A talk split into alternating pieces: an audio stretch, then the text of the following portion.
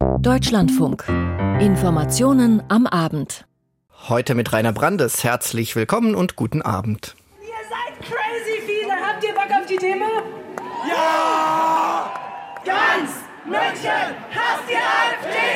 Ganz So klang es am Wochenende im ganzen Land. Laut Bundesinnenministerium hat die Polizei bundesweit mehr als 900.000 Menschen gezählt, die gegen die AfD, gegen Rassismus, Ausgrenzung, Menschenverachtung und für Demokratie und Rechtsstaat demonstriert haben.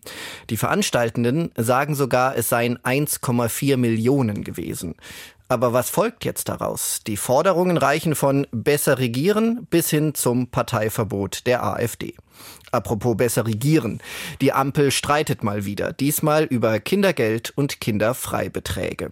Die EU-Außenministerinnen und Minister sprechen in Brüssel über die großen Krisenherde Nahost und Ukraine.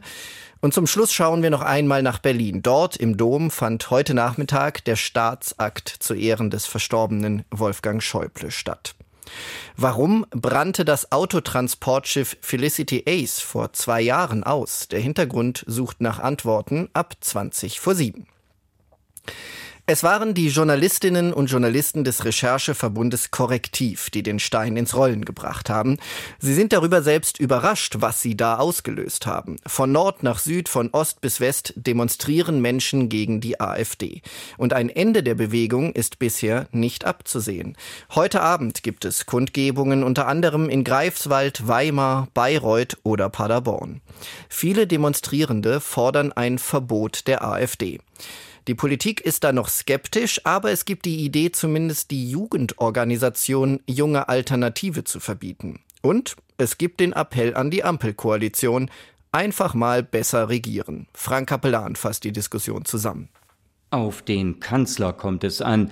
Jedenfalls wünscht sich Manuela Schwesig, Ministerpräsidentin von Mecklenburg-Vorpommern, dass Olaf Scholz mehr als bisher mit den Bürgern spricht. Jedes Gespräch, das er führt, hilft, meint die Sozialdemokratin, und gegenüber dem ZDF geht sie mit der Bundesregierung hart ins Gericht. Gesetze, die so gefühlt über Nacht kommen, wo Leute auch gar keine Zeit haben, sich darauf einzustellen, frustrieren die Menschen. Das Heizungsgesetz hat viel Unmut gebracht, vor allem auch im ländlichen Raum. Und jetzt einfach den Bauern die Subventionen zu kürzen, das ist alles kein Grund und keine Rechtfertigung, AfD zu wählen. Aber wir müssen ja offen darüber sprechen, woher auch die Stimmung kommt. Der Frust in der Bevölkerung über die Regierenden ist eine Bedrohung für den Zusammenhalt in der Gesellschaft, warnt die derzeitige Präsidentin des Bundesrates. Weniger überraschend ist, dass auch CSU-Chef Markus Söder Ihr Ministerpräsidentenkollege aus Bayern die Ampel für den immer stärker werdenden Rechtspopulismus in Deutschland mitverantwortlich macht. Man spürt ja, dass in der Ampel es intern rumort. Es braucht jetzt wirklich einen Weckruf auch für die aktive Politik, denn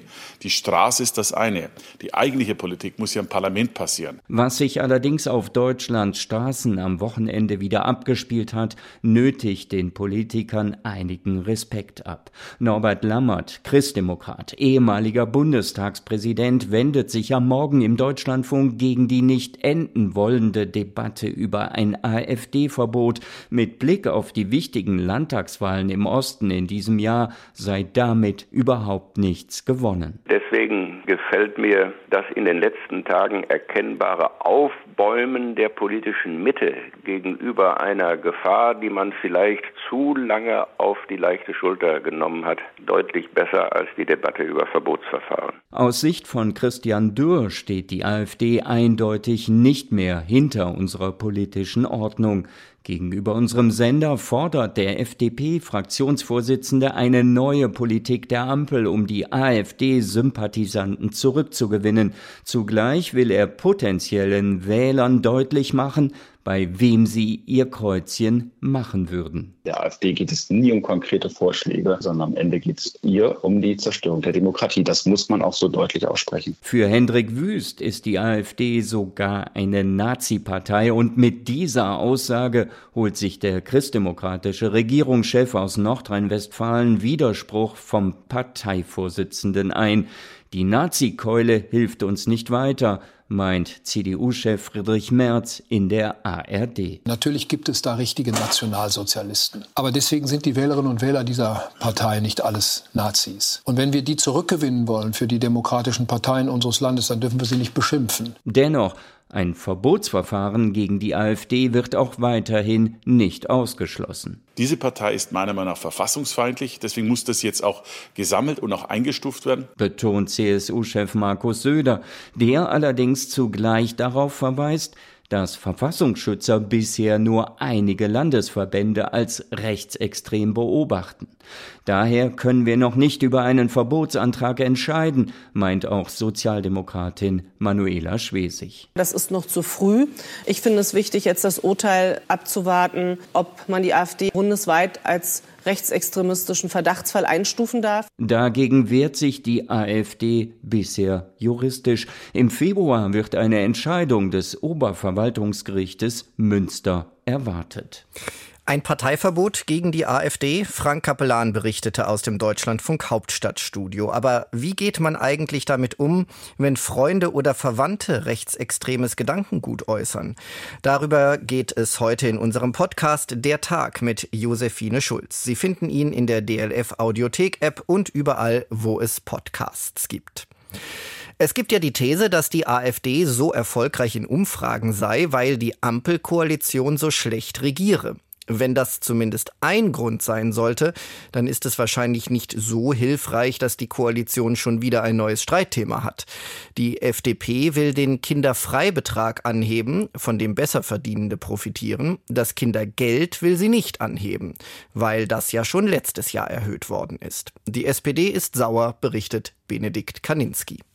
Das letzte Wort ist noch nicht gesprochen. Am vergangenen Freitag hatte Bundesfinanzminister Christian Lindner angekündigt, den Kinderfreibetrag rückwirkend zum 1. Januar erhöhen zu wollen. Ungerecht nannten das anschließend führende Politiker der SPD und Grünen und begründeten das damit, dass eine Erhöhung vor allem Besserverdienern zugutekommen würde.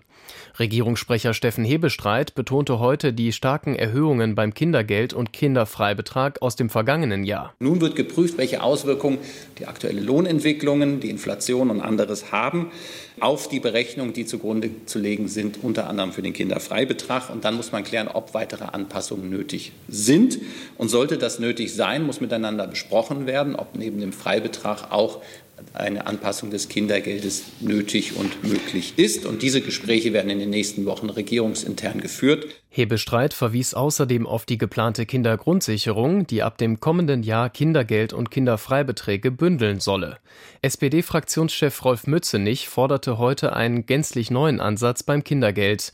Ihm sei unbegreiflich, weshalb der Finanzminister wenige Tage nach der Entscheidung über den Haushalt 2024 eine Erhöhung des Kinderfreibetrages anbringe. Konkrete Ideen für eine neue Form des Kindergelds lieferte Mützenich zunächst nicht. Grünen-Fraktionsvize Andreas Audretsch sprach sich gegenüber dem ARD-Hauptstadtstudio für eine gleichzeitige Erhöhung des Kinderfreibetrages und des Kindergelds aus. Die allerbestverdiensten Vorstandsvorsitzende, Manager, die könnten um 23 Euro pro Monat entlastet werden.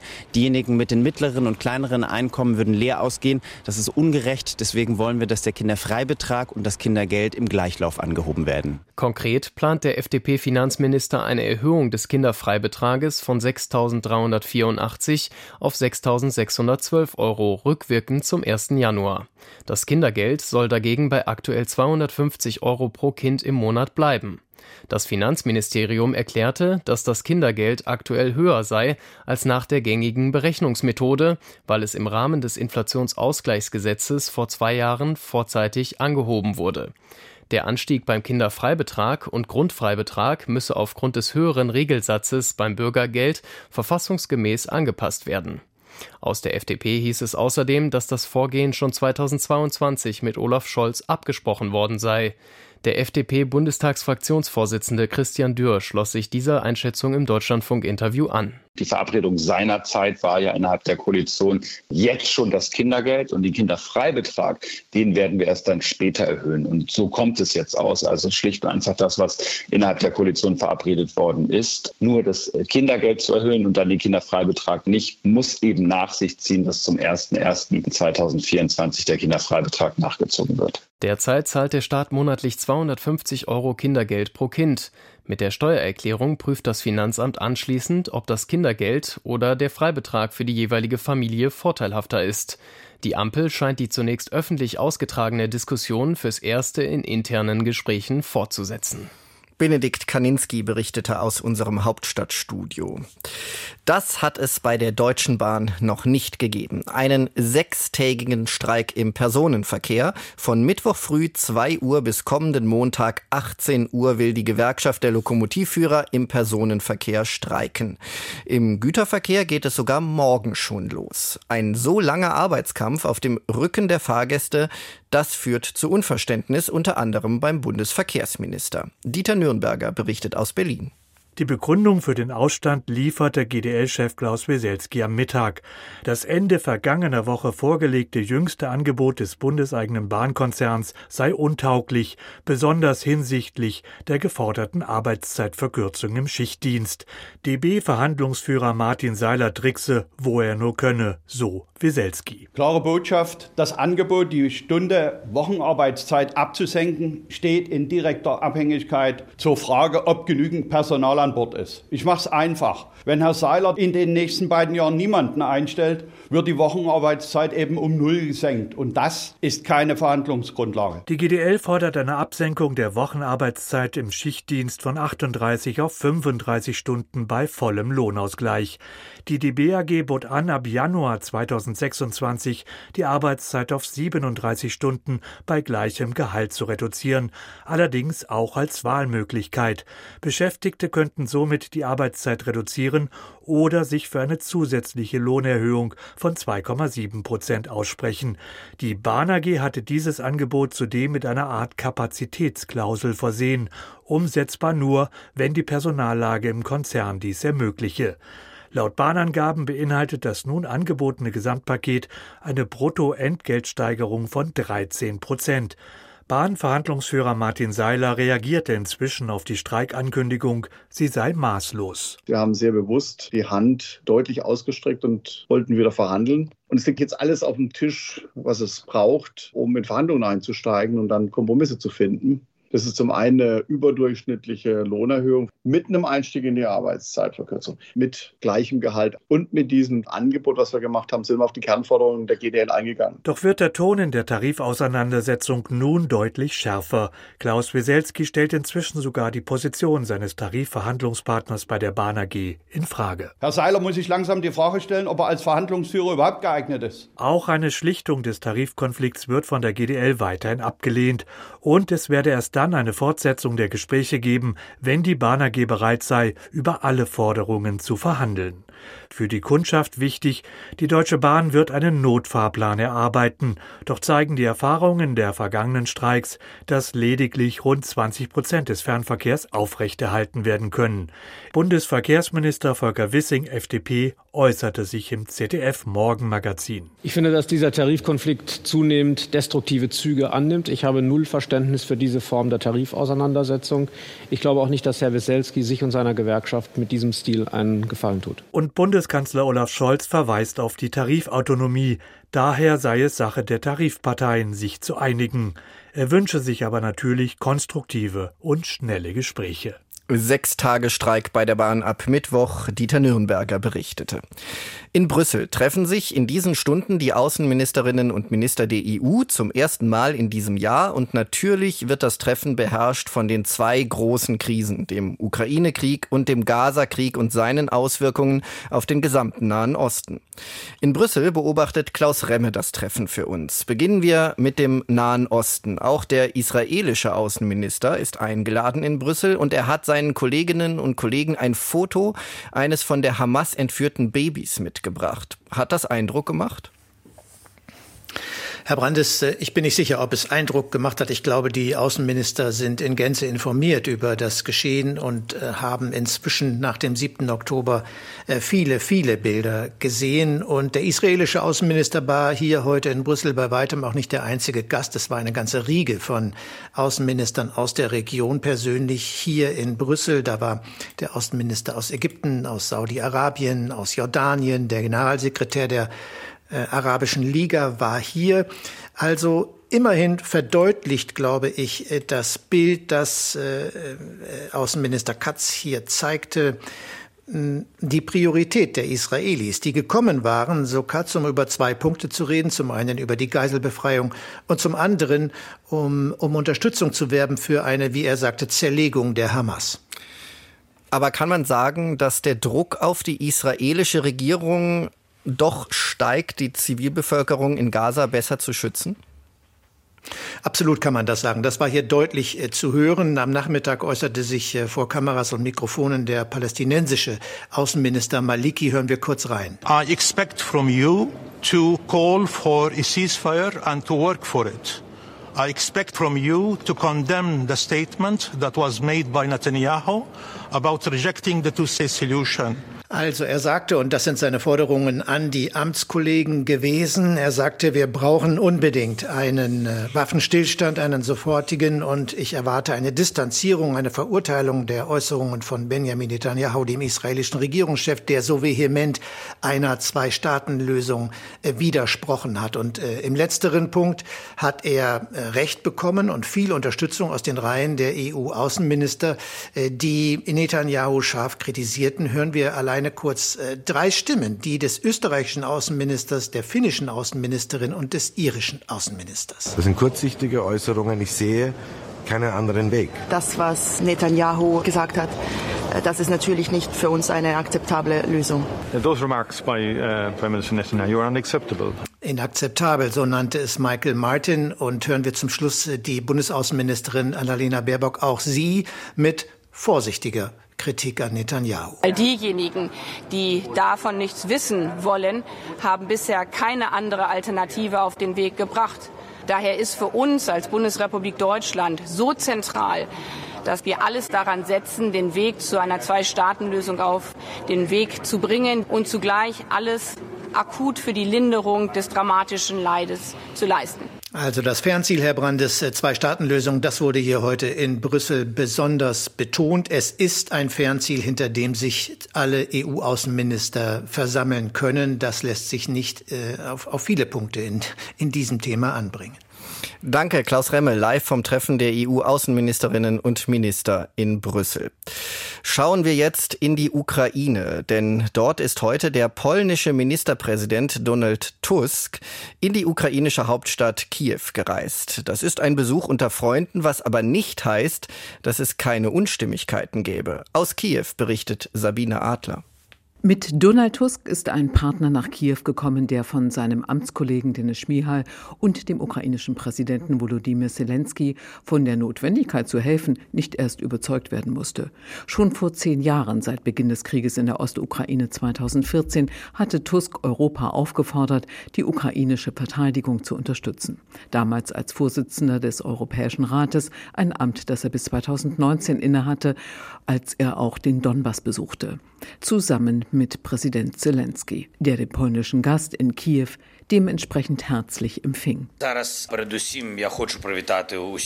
Ich möchte zunächst allen zum Tag der Einheit gratulieren. Der Tag der Einheit der Ukraine ist nicht nur ein politisches Ereignis. Es geht um die historische Einheit der Ukraine. Sie ist auch unsere Waffe, unsere Hauptwaffe zur Verteidigung gegen Russland. Zusammen mit Premier Schmihal legte Donald Tusk zu Beginn seines Besuches Blumen an der Mauer des Gedenkens an die gefallenen Verteidiger der Ukraine in Kiew nieder. Die Ukraine wisse die konstante und unerschütterliche Unterstützung Polens sehr zu schätzen. Man habe über neue Formen der Zusammenarbeit bei der Beschaffung von Waffen gesprochen, sagte Zelensky auf der Pressekonferenz mit Donald Tusk, der ausführte, worin diese Kooperation bestehen soll.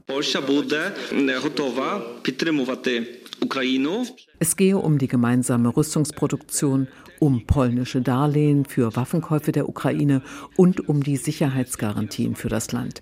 Polen wolle sich im Rahmen der G7 dafür international einsetzen. Donald Tusk würdigte die Rolle des ukrainischen Präsidenten ausdrücklich. Es gebe heute keinen Politiker auf der Welt, der sich mehr für den Frieden einsetzen würde als Präsident Zelensky. Und er rief zu einer breiten Unterstützung der Ukraine auf. Heute zahlt die Ukraine einen hohen Blutzoll für die Werte, die das Fundament der freien Welt bilden. Ich möchte, dass jeder, der sich für Freiheit, Menschenrechte, Recht und Demokratie einsetzt, die Ukraine heute mit allen Mitteln in ihrem Kampf gegen Russland unterstützt. Niemand auf der Welt könne so tun, als würde er nicht sehen, dass in der Ukraine das Gute gegen das Böse kämpfe, so Tusk. Zweimal während seines Besuches in der ukrainischen Hauptstadt ertönte Luftalarm. Tusk, der auch Vorsitzender der polnischen Partei Bürgerplattform ist, wollte während seines Antrittsbesuches in Kiew auch klarstellen, dass er eine anti-ukrainische Stimmung nicht zulassen werde, wie sie sich zuletzt unter der polnischen Peace-Regierung verstärkt hatte. Grund waren die Blockade der ukrainischen Grenze durch polnische Spediteure und das von Warschau verhängte Einfuhrverbot für ukrainisches Getreide. In diesen Fragen werde man sich auf pragmatische Lösungen einigen, betonte Tusk in Kiew, ohne jedoch genauer zu werden. Sabine Adler berichtete. In Israel werden die Proteste gegen Premier Netanyahu wieder lauter. Die Nacht über haben Demonstrierende vor dem Haus des israelischen Premiers gecampt. Sie wollen ihn dazu bewegen, einem Abkommen für einen Waffenstillstand mit der Terrororganisation Hamas zuzustimmen. Heute haben dann Familienangehörige der Geiseln eine Anhörung des Finanzausschusses im Parlament gestürmt. Aus Tel Aviv Bettina Meyer. Tumult im israelischen Parlament. Familien, Angehörige der Geiseln in Gaza stürmen die Anhörung im Finanzausschuss, halten Plakate hoch. Sie, die Abgeordneten, werden nicht herumsitzen, während die Geiseln sterben. Ein Mann schreit. Es gibt einen Deal, die Geiseln zu befreien, aber was sagt der Premier? Wir werden nicht verhandeln. Das Militär macht weiter mit den Angriffen. Unsere Geiseln kommen in Särgen zurück. Zuvor hatte Premier Netanyahu Forderungen der Terrororganisation Hamas abgelehnt, die Teil neuer Gespräche zwischen Israel und der Hamas sein sollen, unter Beteiligung der USA, Katar und Ägypten. In mehreren Phasen, so berichten es israelische und US-Medien, soll sich die Armee komplett aus Gaza zurückziehen und gefangene Terroristen freilassen. So die Forderung der Hamas. Dann würden sukzessive Geiseln freigelassen und Leichen von Gefangenen zurückgegeben. Dazu Netanyahu. Ich lehne die Kapitulationsbedingungen der Hamas-Monster ab.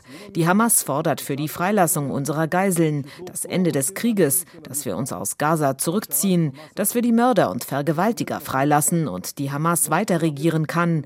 Wenn wir uns darauf einlassen, sind unsere Soldaten umsonst gestorben. Wir könnten die Sicherheit unserer Bürger nicht gewährleisten. Netanyahu beteuerte noch einmal im Gespräch mit Angehörigen, die Hamas habe kein echtes Verhandlungsangebot vorgelegt, es gebe eine Initiative Israels, mehr könne er nicht sagen. Ein weiteres Treffen mit der Partei des Premiers wurde abgesagt, und so wollen Protestler und Familienangehörige auch weiter auf die Straße gehen, darunter Ayala Metzger. Spuren der DNA ihres Schwiegervaters Joram Metzger wurden in einem Hamas-Tunnel in Khan Yunis im südlichen Gaza gefunden. Ich glaube Netanyahu nicht. Tut mir leid, aber ich glaube kein einziges seiner Worte. Er sollte zurücktreten. Wenn er seine Arbeit nicht machen kann, soll er zurücktreten. Moa Shachar, Angehöriger von drei Befreiten und einer noch gefangenen Geisel, sagte im israelischen Fernsehen, wir haben keine Kraft mehr. Unter den Angehörigen gibt es welche, die nicht mehr weiter wissen. Was wir im Finanzausschuss gesehen haben, ist erst der Anfang. Wenn Menschen verzweifelt sind, greifen sie zu verzweifelten Maßnahmen.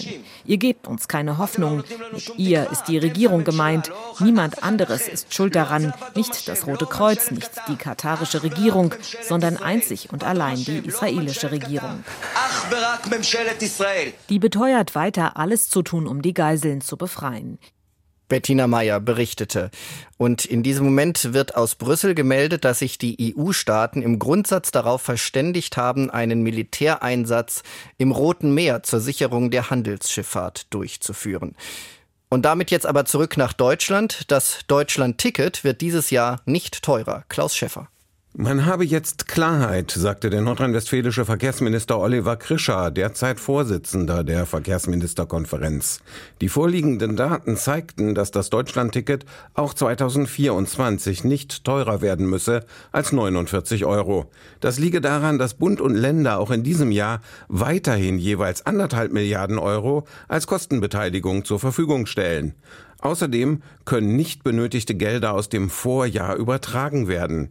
Das Deutschlandticket war im Mai vergangenen Jahres eingeführt worden. Seitdem haben mehr als 10 Millionen Menschen sich das digitale Ticket gekauft, das bundesweites Fahren im Nah- und Regionalverkehr erlaubt. Es sei ein echtes Erfolgsmodell, sagte Minister Krischer. Ob der Preis von 49 Euro auch für 2025 und die Folgejahre gehalten werden kann, steht aber noch nicht fest. Hierzu wird man weitere Verhandlungen führen müssen.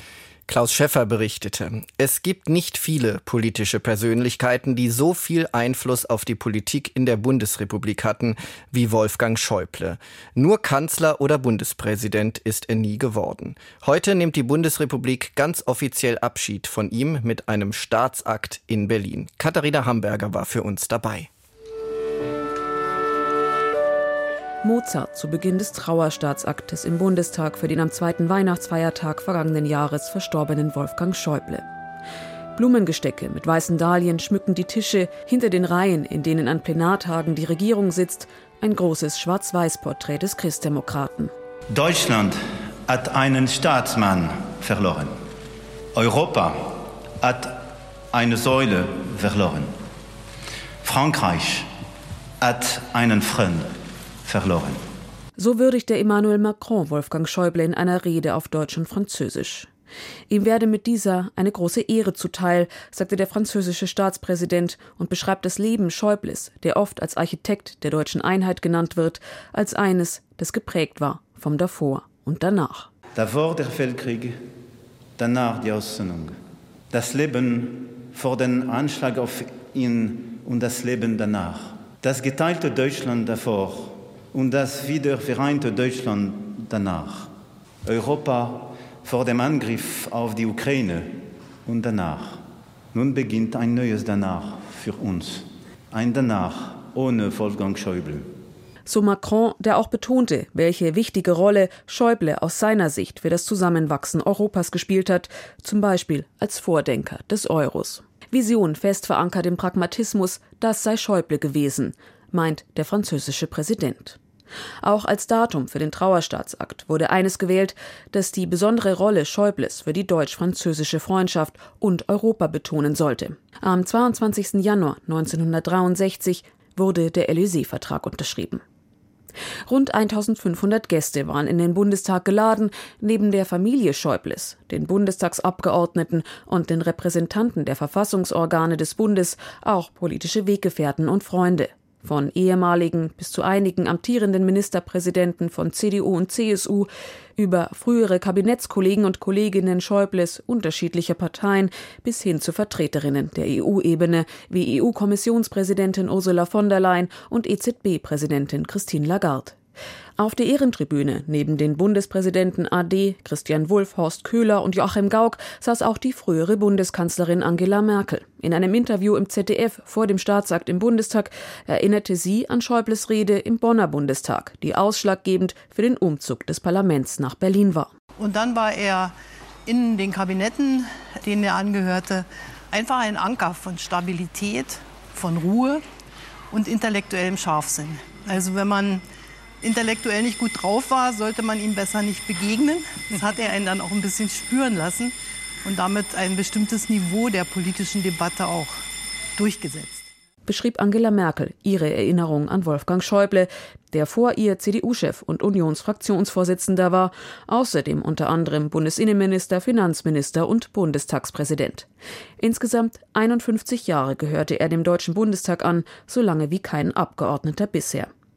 Der Wechsel sei zum Begleiter Schäubles geworden, beschreibt Friedrich Merz das Leben seines nicht nur politischen Freundes. Kanzlerwechsel und Regierungswechsel. Kein Abgeordneter des Deutschen Bundestages hat davon mehr erlebt als Wolfgang Schäuble.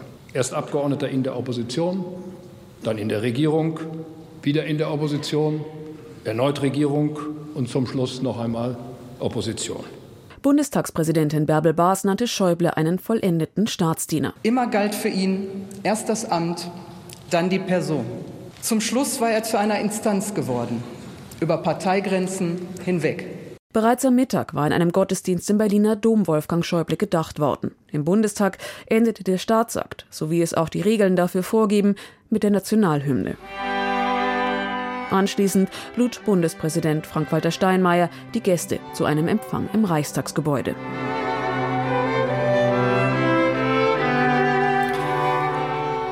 Staatsakt für Wolfgang Schäuble. Katharina Hamburger berichtete aus Berlin und das waren die Informationen am Abend. Ich bin Rainer Brandes und wünsche Ihnen noch einen schönen Abend. Tschüss.